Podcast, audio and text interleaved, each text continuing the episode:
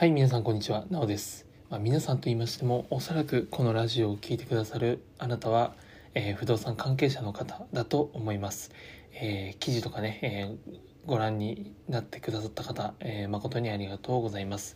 え今回ですね、この記事の内容について実際に、え私のね、考えというのを、えレコーディングしていきたいと思います。はい、それでは早速本題に入ります。えー不動産サイトを作るだけでは他社と変わらない理由と具体的な施策ということでね、えーこのタイトルを名付けさせていただいたんですが、えーこれはですねウェブコンサルティング、えーまあ、ウェブマーケターウェブライターメディアのウェブディレクションをしてきた、まあ、マーケターとしてのね、えー視点から立つと、えーまあ、今の既存の不動産サイトというのは、まあ、実はその視点を変えて勝負すると、えーまあ、ウェブによる集客、えーウェブによるえーお問い合わせなどね、えーそういったものを増やせるっていう、えー戦略ですね。そういった、えー改善が見込めるなというふうに私は考えています、えーで実際今現状の不動産サイトってどういうものがあるかというと、まあ、スーモとかホームズとか、えーマンションコミュニティあーはいそうですね。住宅情報館顕微館などで、まあ、大手サイトがあると思います。で、まあ、これは一般の、まあ、もともと不動産に興味のないような、まあ、顧客となるユーザーも調べると出てくるので、うん、おのずとこう認知度が高い高まるサイトですね。で、まあ、こういった大手サイトと、えー中小企業さんの不動産サイトがあると思います。まずその中小企業が持つホームページですね。はい。で、大体この全体的な特徴として、まあ、こういったスーモとかホームズとか住宅情報館とか顕微鏡とかこういったところに、えー賃貸や不動産売買、えー投資そういったね、えー物件の情報が検索結果に検索して、えーその対象地域や、えー絞る項目ごとに表示できるっていう風になっています。でもこれって一回そこにホームページに入ってそこの中でさらに検索しないといけないというね、えーこう段階を踏まないといけないんですけどまあこれはもうこれでね十分な需要がありますし実際これがほとんどだと思います。では、まあ、ただし、まあ、こういったところに掲載をしているね、えー不動産業者の方とか、まあ、その企業があると思うんですまあもしかしたら御社もその一社かもしれませんまあホームページは持ってるけど別としてこういうところにまあ、お金を一定額支払って掲載してもらったりとかあるんじゃないでしょうか。で私がねもしこれが、えー不動産業界のマーケターウェブマーケターとしてもし参入しているのであれば、まあ、その社員一社員であればね、えー私であれば不動産サイトに求められるニーズとその特徴をねよく分析した上で、えーこの不動産サイトメディアを運営しそれで集客を行っていきます。でまあこの不動産の情報の価値そのものをね、えー提供するような価値というか、まあ、その必要とされている情報を提供している、まあ、このスーモとかホームズとか大手サイトここの路線で同じように戦ってはいけないというふうに考えてます。えーまあ、これはですね単純に、まあ、ドメインと言われるように、えーウェブウェブ、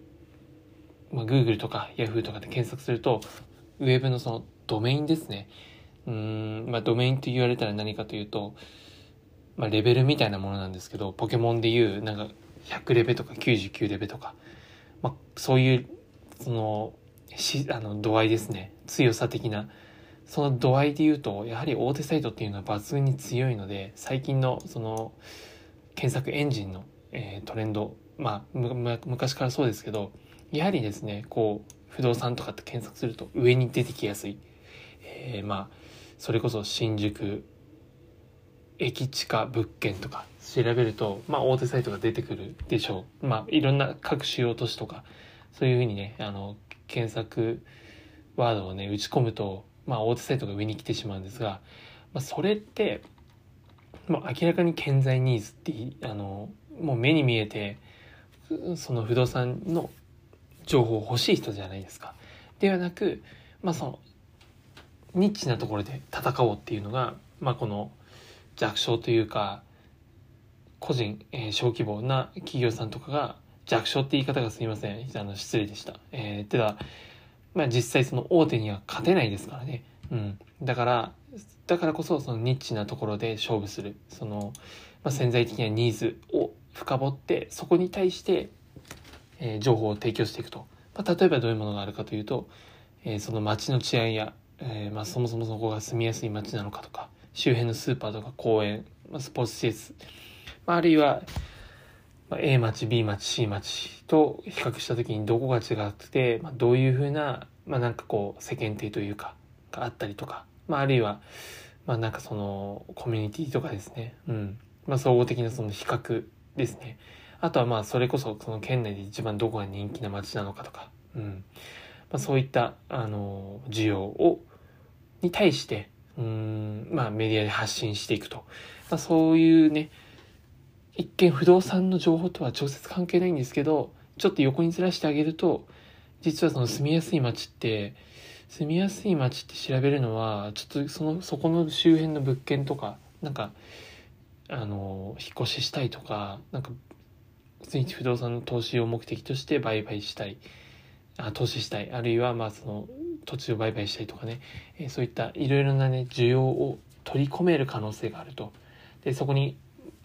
どれどれって見た時に関連の記事として関連のまあその飛ばすリンクとして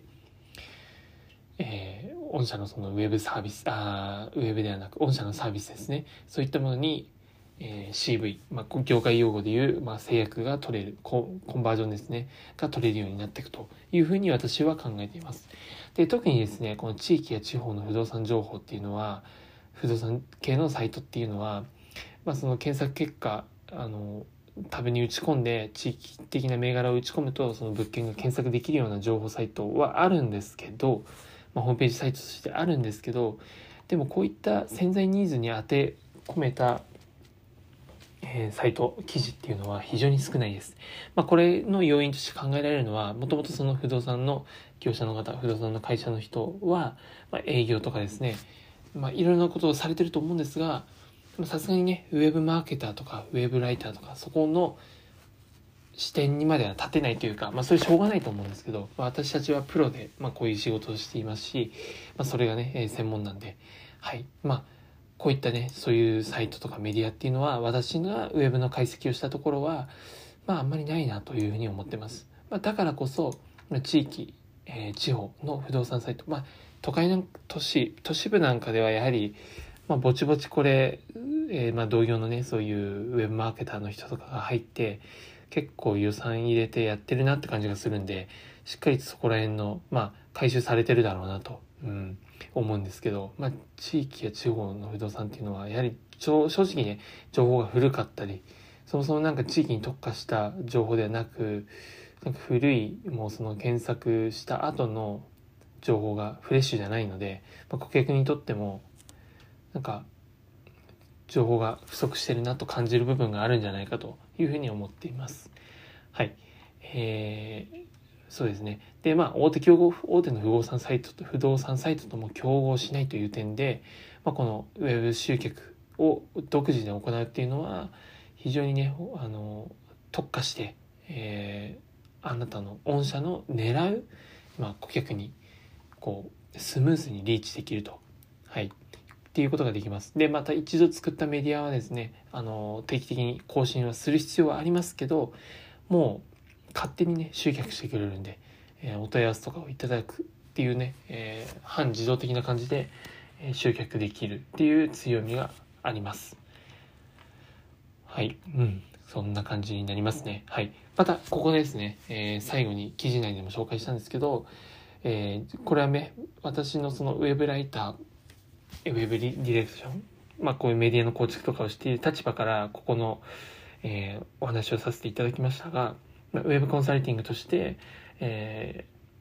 その CV ですね、えーいろんな企業さんの売り上げ、貢献につながるために、まあ、もし不動産業界の、えーウェブ集客をするのであれば、このブログやメディア以外に、あと2つほどね、えー非常に効果のある施策があります。まあ、これについてはさすがにちょっとここではあのお話しできないので、もしご興味がある方は、えー、Twitter あるいはお問い合わせにて、えー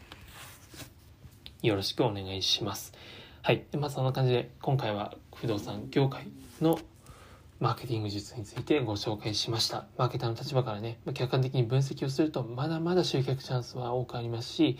えー、やり方、えー、独自な方法でウェブ施策をしていくことで、大手の不動産サイトに負けない、負けないというか戦わずして勝つ、えー、本当に独自の戦い方があるので、えー、ぜひ参考にしてみてください。はい、最後までご視聴いただきありがとうございました。